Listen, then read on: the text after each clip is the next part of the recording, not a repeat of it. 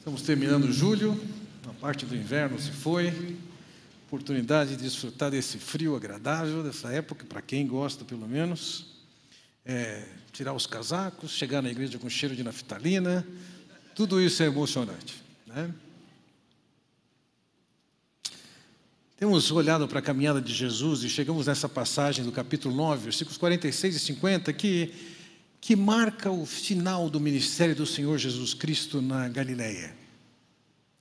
Agora ele começa a se dirigir para Jerusalém, e no caminho para Jerusalém ele implanta um programa de treinamento intensivo dos seus discípulos, aqueles que haveriam de continuar o trabalho que ele começou.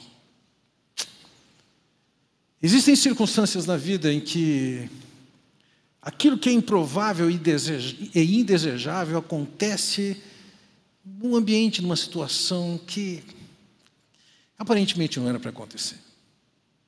Alguém sai de férias, alegre, querendo celebrar e curtir o tempo com sua família e de repente sofre um acidente. Ou você está em casa brincando com seus filhos e seu filho leva um tombo do nada e se machuca e tem que ir para o hospital situações que são extremamente agradáveis, que têm uma característica, uma tônica, e de repente ela é surpreendida com alguma coisa que está fora do contexto. A seu modo, essa passagem é exatamente isso que está acontecendo. Lembrem, o Senhor Jesus estava fechando o seu ministério. Ele toma o caminho para ir para Jerusalém. Ele se reúne com seus discípulos e chama a atenção deles. Escutem isso. Não se esqueçam. Eu vou ser traído. Eu vou ser preso. Vou ser torturado. Vou ser morto e vou ressuscitar.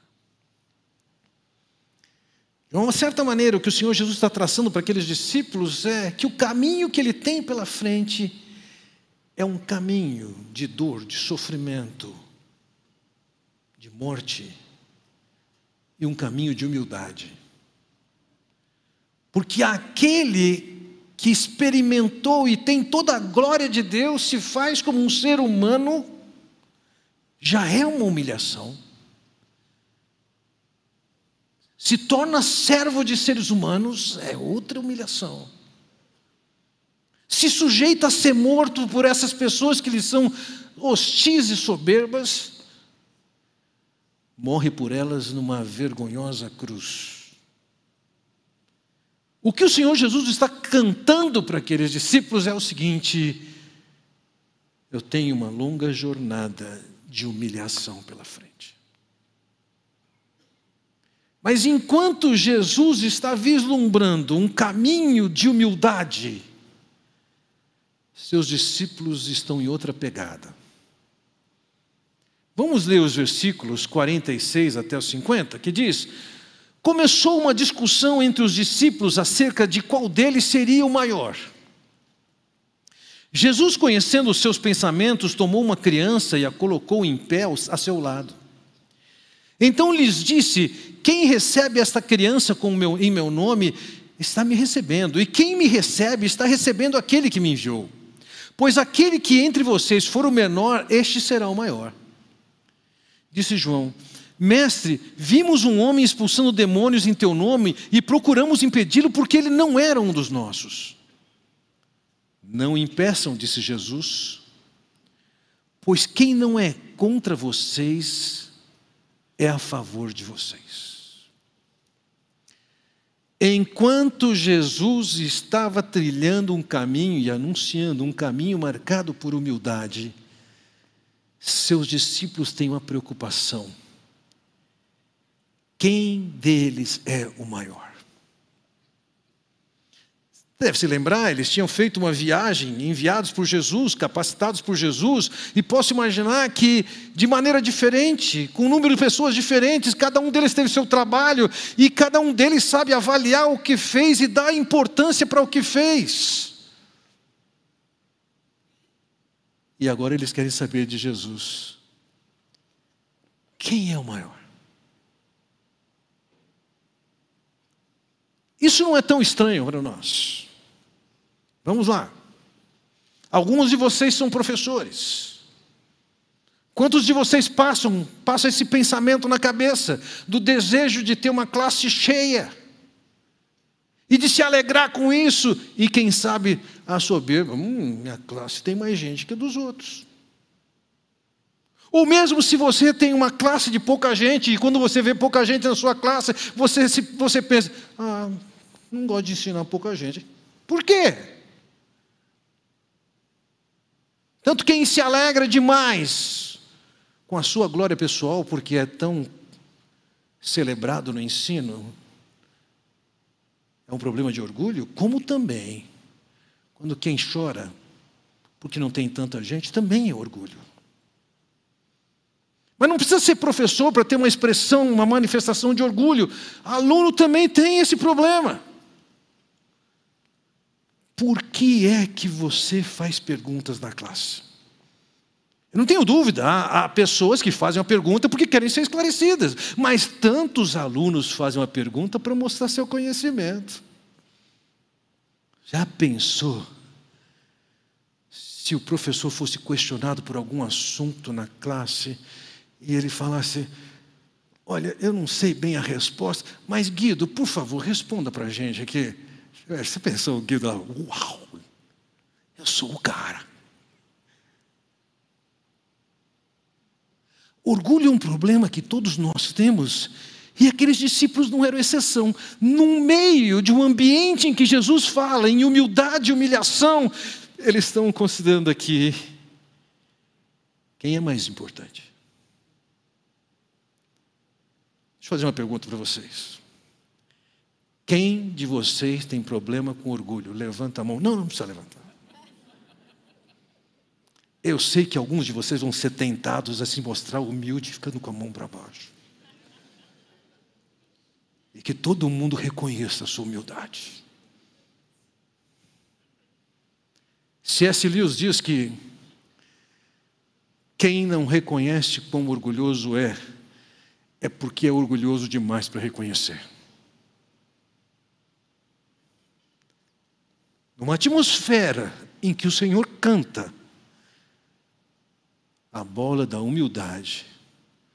Seus discípulos estão autocentrados, são orgulhosos, mostram seu amor por si mesmo, querem sua própria promoção, querem ser satisfeitos conforme a, a sua própria vontade. O solo em que brotam todo tipo de pecado é o orgulho. Foi por causa de orgulho que Satanás quis ser semelhante a Deus.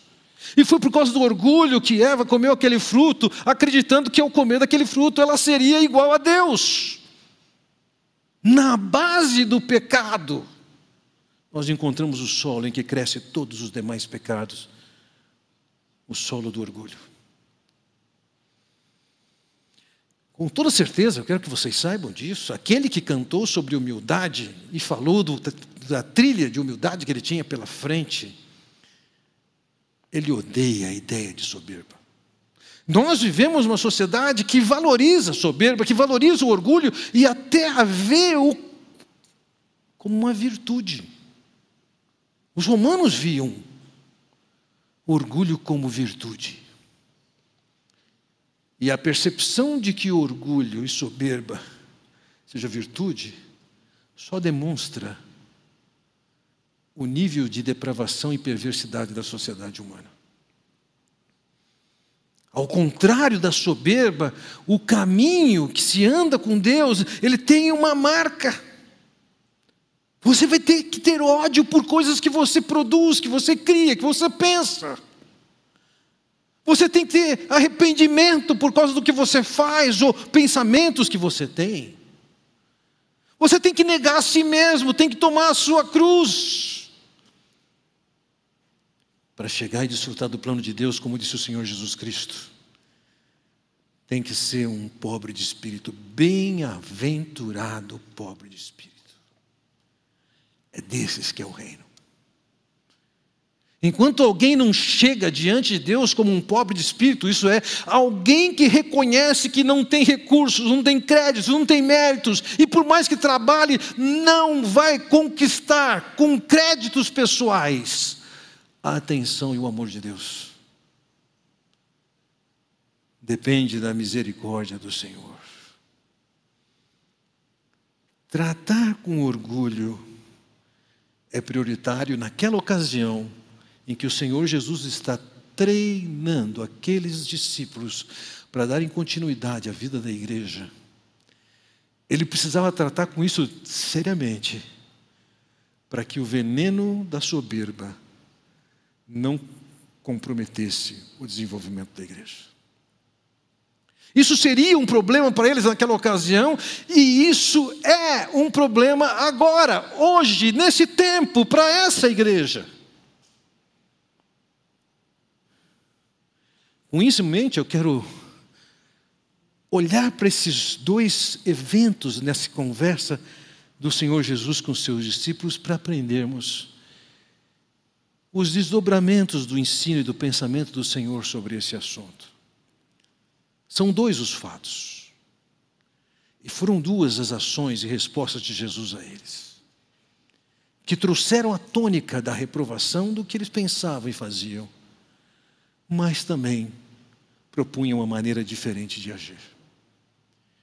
Tenho certeza, num assunto como esse, com exceção dos orgulhosos demais, todos nós teremos que aprender nessa noite. Vamos aos fatos. O primeiro fato que eu quero considerar com vocês é o que está demonstrado no versículo 46. Quem é o maior? Começou uma discussão entre os discípulos acerca de qual deles seria o maior. Lembra? Jesus está pensando no seu ministério e ali na frente toda a humilhação pela qual ele vai passar. Mas eles estão pensando de uma maneira soberba. E ouça, eles não estão somente pensando, eles estão discutindo. A palavra grega fala que eles discutiam, eles falavam um com o outro, eles argumentaram. Tem coisas que só de pensar é uma vergonha. Mas quando abre a boca, piora muito mais. Aqueles discípulos não somente pensavam e tinham seus argumentos, por que, que eu sou melhor? Fiz mais milagres, tinha mais gente em torno de mim, por que, que professores podem se orgulhar, ou alunos podem se orgulhar hoje? Tinha mais gente. Você pôde mostrar seu conhecimento. Você pôde mostrar a importância que você tem. Entenda isso. Isso não estava só passando na cabeça deles. Eles estavam discutindo isso estavam exaltando a sua própria importância em função dos acontecimentos anteriores na viagem que eles fizeram pregando, para a qual a capacitação que eles tiveram, quem deu foi Deus. E eles usam dessa capacitação que o Senhor Jesus lhes deu para desempenhar o ministério que desempenharam, e agora eles estão disputando quem de nós é o mais importante nessa história. Qual é a coinonia mais importante na igreja? Quem é que toca melhor no louvor? Quem é que dirige melhor? Quando olhamos para o texto de Mateus, de Marcos, primeiro, capítulo 9, que diz: E chegaram a Cafarnaum. Quando ele estava em casa, perguntou-lhes o que vocês estavam discutindo no caminho. O Senhor Jesus não deixou de perceber que eles estavam discutindo no, caminho. É lógico que eles discutiam para o Senhor Jesus não ouvir. Tolos. Eles já tinham sinais claros de que o Senhor sabia o que estava no coração das pessoas.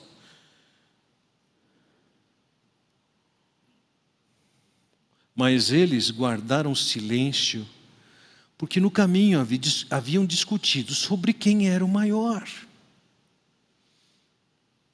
a discussão entre os discípulos era perceptível.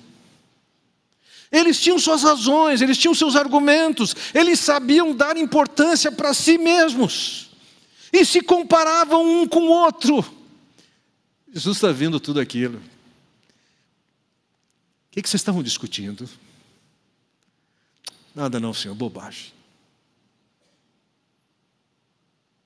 O texto de Mateus nos revela o próximo capítulo, que diz assim: Naquele momento, os discípulos chegaram a Jesus e perguntaram: Quem é o maior no reino dos céus? Eles não, não contaram a discussão que eles tiveram. E nem contaram que a pergunta que eles estão fazendo aqui é em função da discussão que eles tiveram.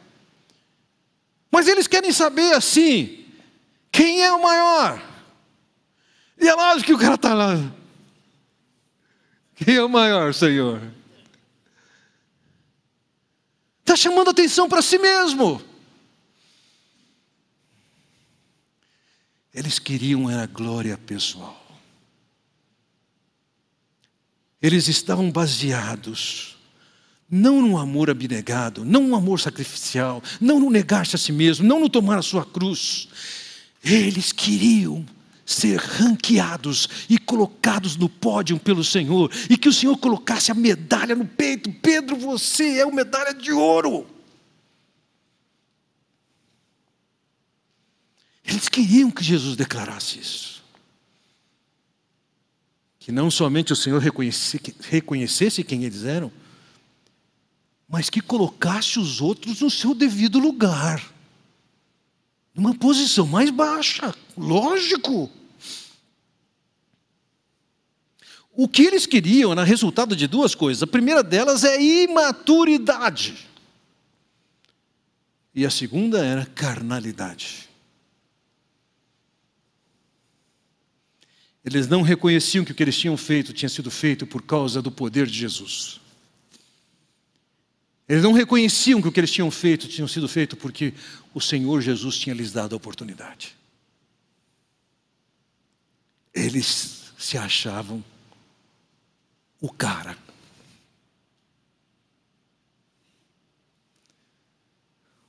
O segundo fato que eu quero considerar com vocês é o fato que está registrado no versículo 49, que nós estamos chamando aqui de nós os impedimos. Disse João, mestre, vimos um homem expulsando demônios em teu nome e procuramos impedi-lo porque ele não era um dos nossos.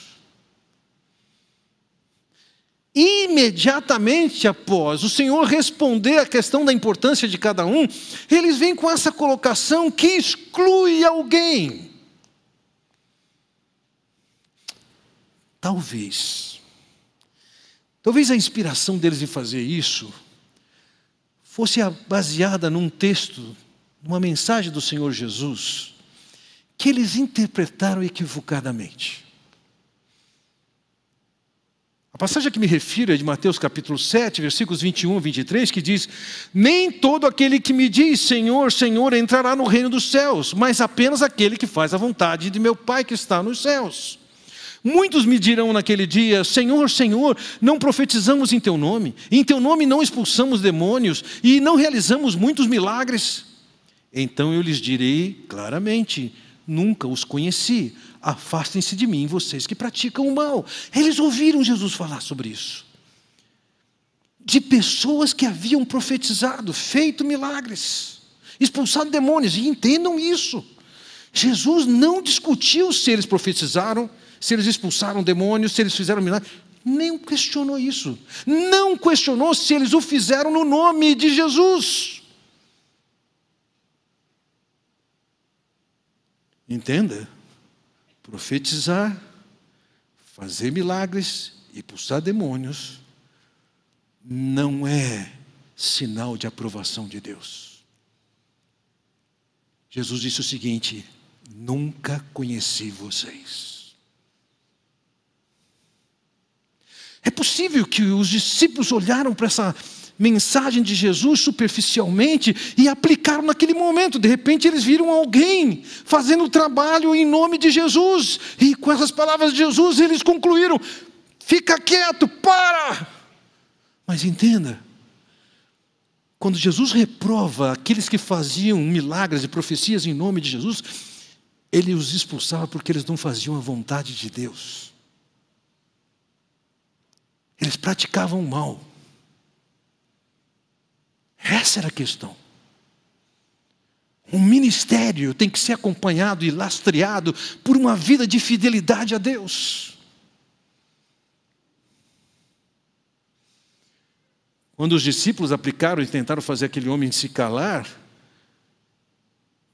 qual era a razão? Eles dizem para o Senhor Jesus: porque ele não era um dos nossos. O problema não era a imoralidade na vida dele.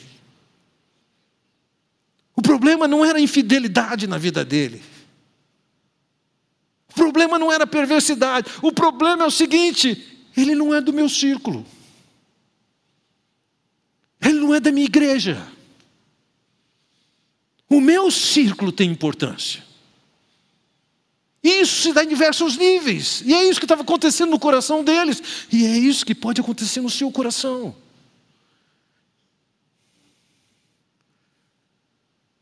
Quando você saiu hoje pela manhã, ou talvez agora no final da tarde, talvez você tenha encontrado alguém com uma Bíblia, com um terninho surrado, no ponto do ônibus, esperando o ônibus. E o que, que você pensou?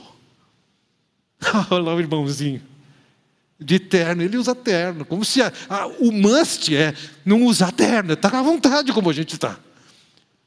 Ele é de outro mundo.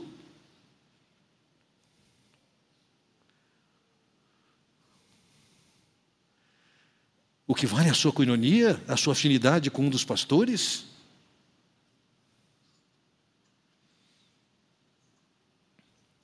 Porque aquele homem não era relacionado ao grupo dos doze, eles estão impedindo. E essa é uma característica do orgulho. É a falta de amor que exclui as pessoas. Nós somos, eles não. A orientação das Escrituras é que nós temos a função e o papel de receber, de acolher as pessoas. Mas João confessa, nós tentamos impedi-lo. Para esses dois fatos, o Senhor reagiu, e como é que ele reagiu? Porque eu diria que, num grau ou no outro, de uma forma ou de outra, nós lidamos com essas questões.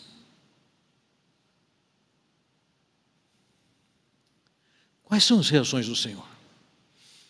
A primeira reação, então, ao fato número um, ele fala sobre como é que se torna grande, já que eles queriam ser grandes, eles queriam ouvir de Jesus quem é, quem é o tal, quem é o cara. Versículo 47 nos diz: Jesus, conhecendo os seus pensamentos, tomou uma criança e a colocou em pé a seu lado. Veja, ele sabia o que eles estavam pensando, ele sabia o que eles estavam conversando, ele sabia, apesar da dissimulação, ao perguntar para Jesus quem maior no reino dos céus, Jesus sabia o que eles queriam é que Jesus dissesse: Você, claro.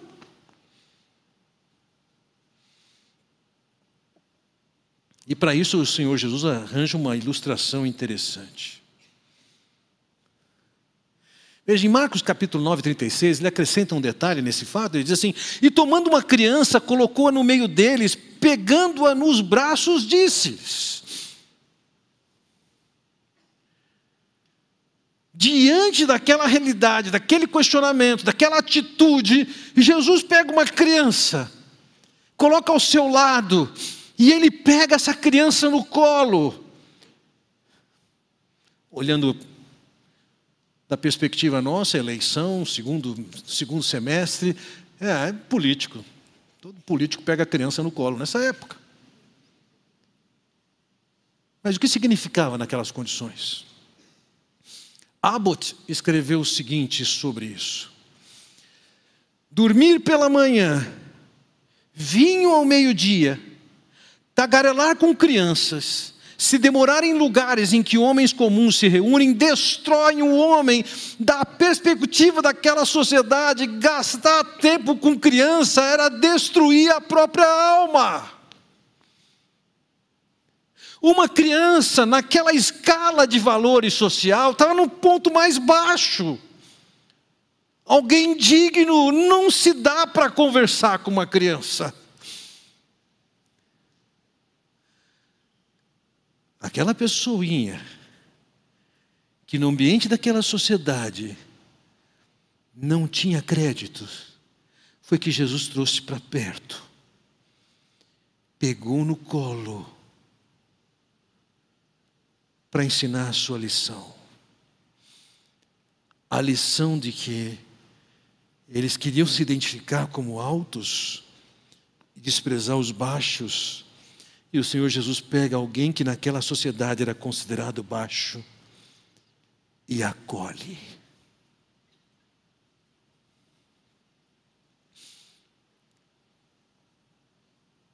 Aquela criança tem valor da perspectiva de Deus.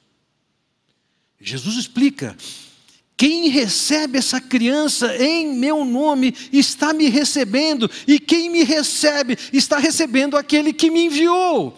Vocês estão querendo achar suas posições elevadas e poder colocar de uma maneira bem separada quem são os inferiores. E Jesus está dizendo: pega o inferior, acolhe o inferior. Porque quando você reconhece que alguém é inferior, e você acolhe, Jesus está dizendo: Você está me acolhendo.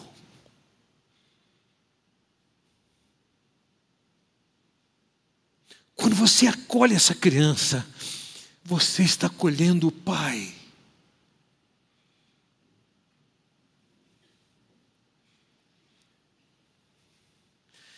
Vejam, a questão é fazer isso em meu nome. Talvez você não tenha tempo para. Talvez você não tenha vontade para, mas ele está dizendo: se você faz isso em meu nome, você também é meu representante na vida daquela pessoa. E aquela pessoa, a ser acolhida, valorizada, cuidada, me representa o que você fizer a ela, você está fazendo para mim. Vocês querem ser os caras no alto do pódio, com a medalha de ouro. Eu estou dizendo para vocês, só em busca de quem está fora do pódio. Acolha essas pessoas. Vejam, quando alguém está buscando a glória, a sua agenda é si próprio. Seu interesse, seu orgulho, seu bem-estar. Mas Jesus está dizendo o seguinte: eu quero que você coloque na sua agenda quem não tem essa posição de evidência. Foi assim que Jesus agiu. Paulo descreve, depois de dizer que nós temos que ter o mesmo sentimento que houve em Cristo Jesus, ele diz: Ele, sendo Deus, se humilhou, se fez um homem, achado na condição humana, se humilhou, se fez, tornou servo, achado na condição de servo, se humilhou, se sujeitou à morte, e à morte de cruz. Vocês têm que ter a mesma atitude. Não é para ser exaltado, não é para ser aplaudido, é para dar atenção à agenda de quem aparentemente não tem valor e não tem interesse. Nós devemos ser assim com os outros, ao invés de achar nossa posição no alto do pódio devemos nos preocupar com as pessoas que você pode querer abaixo do pódio. Foi assim que o Senhor Jesus agiu, foi assim que ele ensinou.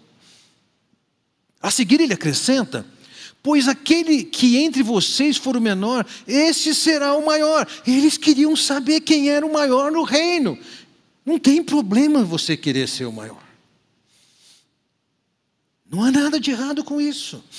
Você querer ser importante, você querer ter valor, você querer ser relevante, não há nada de errado com isso. A questão é qual é o caminho que você trilha para fazer isso. O que Jesus está dizendo é o seguinte: você quer estar no pódio do reino de Deus? Você quer receber a medalha de ouro no reino de Deus? Você quer ouvir de Deus, servo bom e fiel? Ele diz no versículo: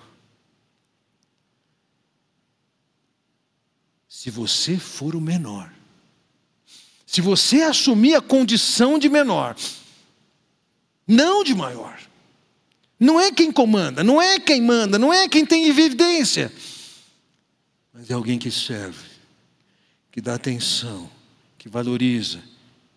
E nessa condição, todas as pessoas contam. Você não olha para a pessoa e não fica se comparando com elas. Você olha para as pessoas e identifica alguma maneira que você possa fazer algum bem para aquela pessoa.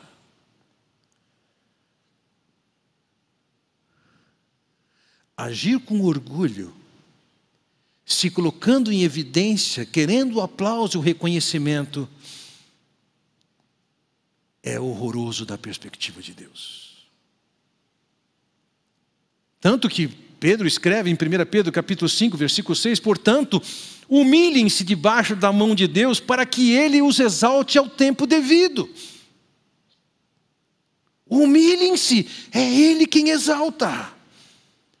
Aquela visão que eles tinham tão autocentradas, dando tanta importância para si mesmos, tem nada a ver com, com o que está no coração de Deus. Era tão fora do contexto do Senhor Jesus dando o exemplo máximo de humildade, e eles querem saber a importância que eles têm.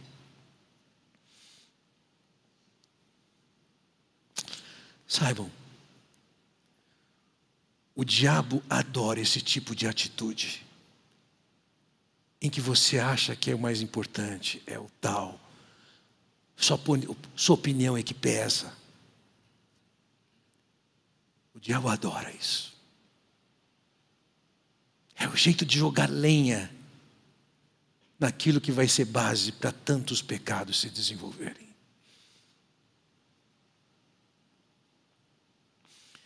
A segunda reação do Senhor Jesus foi para a colocação que João fez. Vimos alguém ensinando em teu nome, porque não era um dos nossos, nós tentamos impedi-los. A resposta de Jesus, o versículo 50 é: não o impeçam, disse Jesus, pois quem não é contra vocês é a favor de vocês.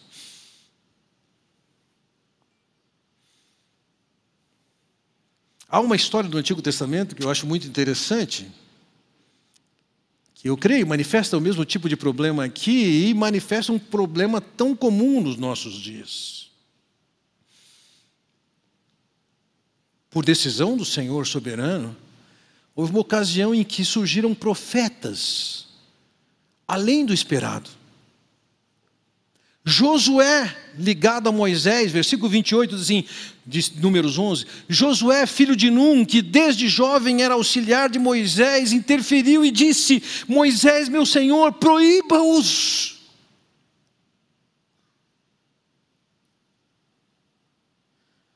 Versículo 29, mas Moisés respondeu: você está com ciúmes por mim?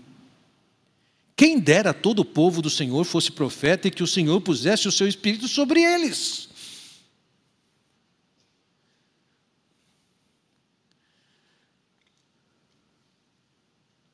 Você gosta do reconhecimento, você gosta da posição de evidência, você gosta da valorização. E se isso não acontece com você, como diz Moisés, Josué, você está ciúme por mim? Você quer que eu mande eles calarem? Eu acho que Josué não está com ciúme por causa de Moisés, está com ciúme por causa dele mesmo. Moisés já tinha a posição dele. Agora, ele era alguém, um ajudante de Moisés. Eventualmente eu converso, isso com uma certa constância. Eu converso com jovens pastores que trabalham debaixo de outros pastores. É recorrente. Pastores mais jovens que, por causa dos seus dons e habilidades e cuidados, acabam tendo a aceitação e a aprovação da igreja onde eles estão servindo. E quando o pastor líder percebe isso, ele se livra dele. Afinal de contas, é uma ameaça.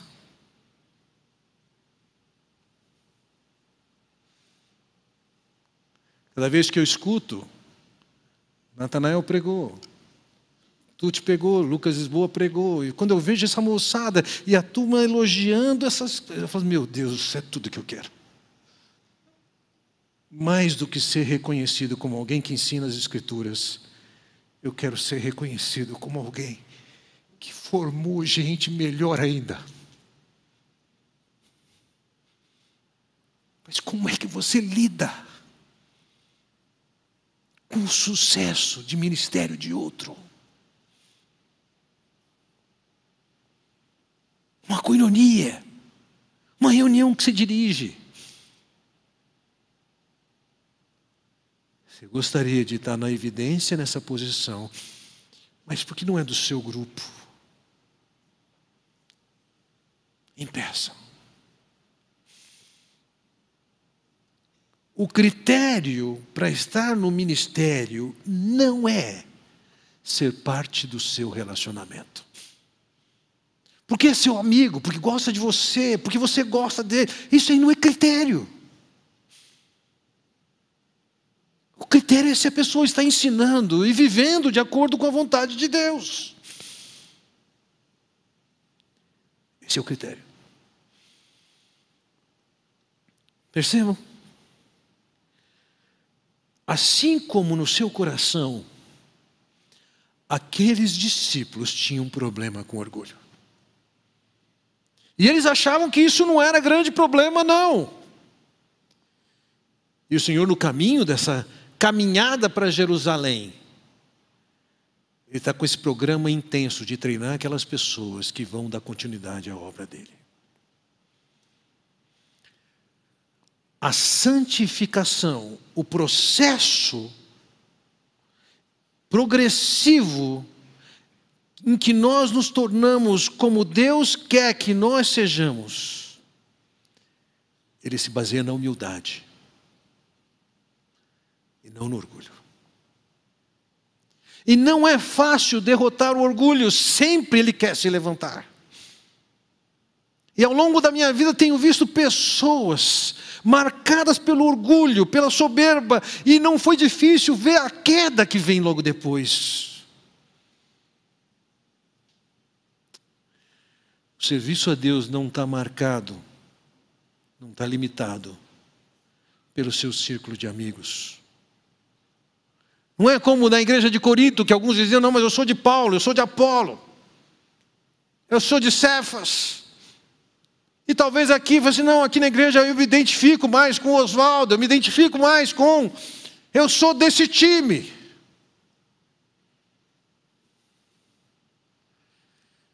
Só tem um time. É o time do Senhor Jesus Cristo.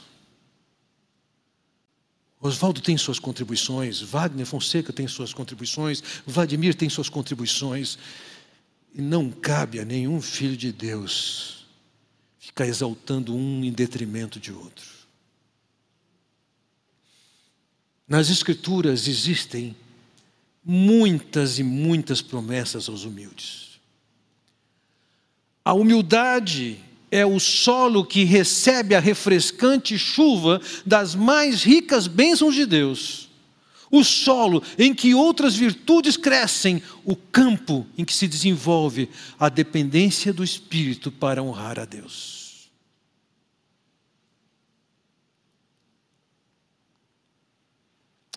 O Senhor Jesus tinha a ensinar aqueles discípulos, como tem para ensinar para cada um de nós hoje. Baixa a bola. Baixa a cresta. Você não é o cara. Você não é alguém que, se não existisse, o que Deus faria nesse universo.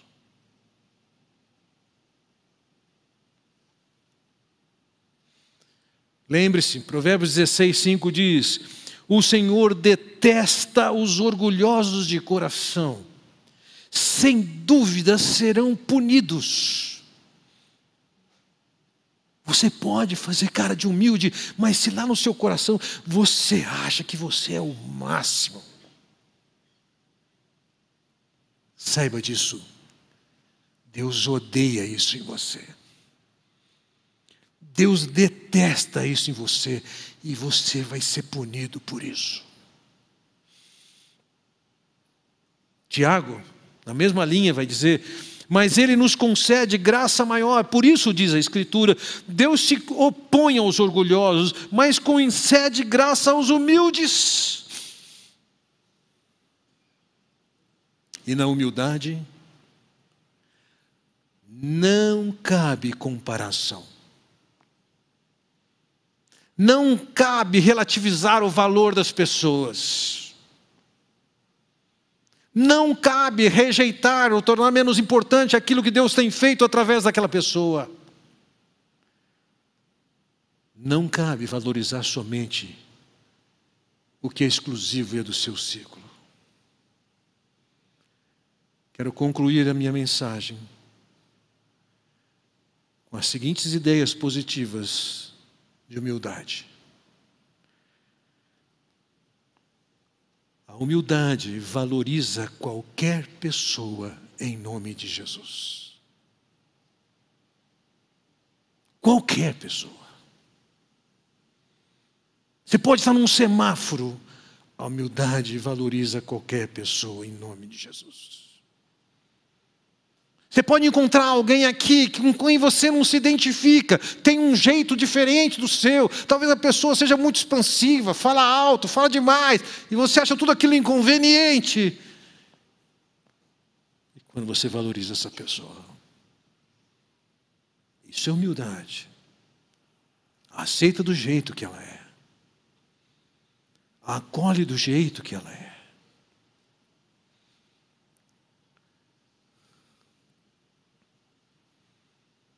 Humildade se alegra com quem está servindo a Deus com êxito. Você está vendo alguém fazer algum trabalho e essa pessoa está sendo bem sucedida no trabalho que está fazendo. Você fala, graças a Deus. Que bom.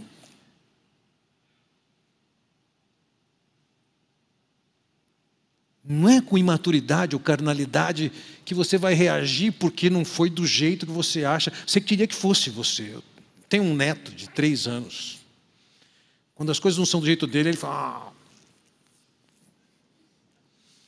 E várias vezes eu vejo adultos agindo como ele de três.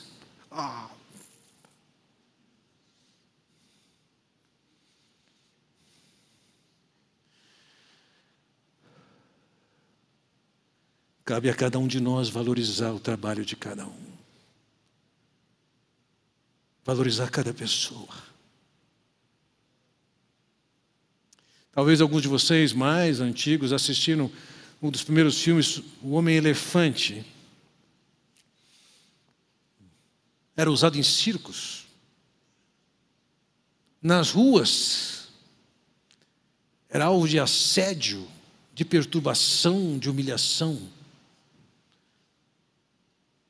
Mas quando ele vai ao seu médico, seu médico senta à mesa com ele e o trata com dignidade. John Stott, escrevendo sobre isso, ele diz: a razão é que aquele homem era um cristão e que sabia que, embora ele tivesse seus defeitos, ele havia sido criado à imagem e semelhança de Deus.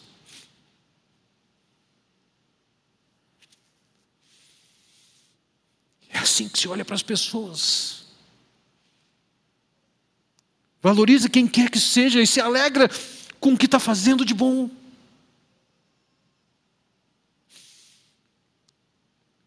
A humildade o credencia diante de Deus,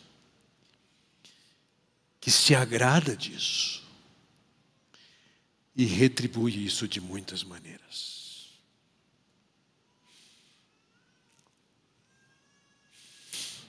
Eu sei que eu estou falando para pessoas com um coração orgulhoso. Eu tenho um coração orgulhoso. Abaixe sua cabeça e silenciosamente identifique os traços e as manifestações de orgulho que têm acontecido na sua vida, que você sabe. Confesse isso como pecado.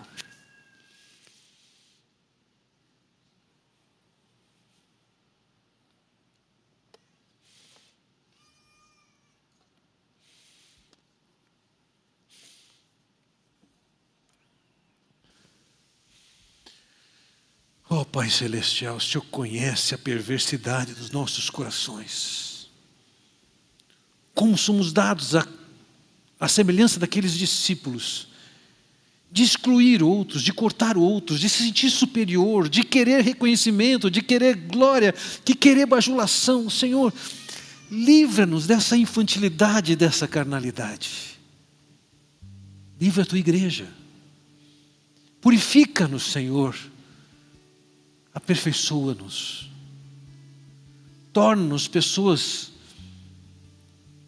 que seguem o teu modelo de humildade,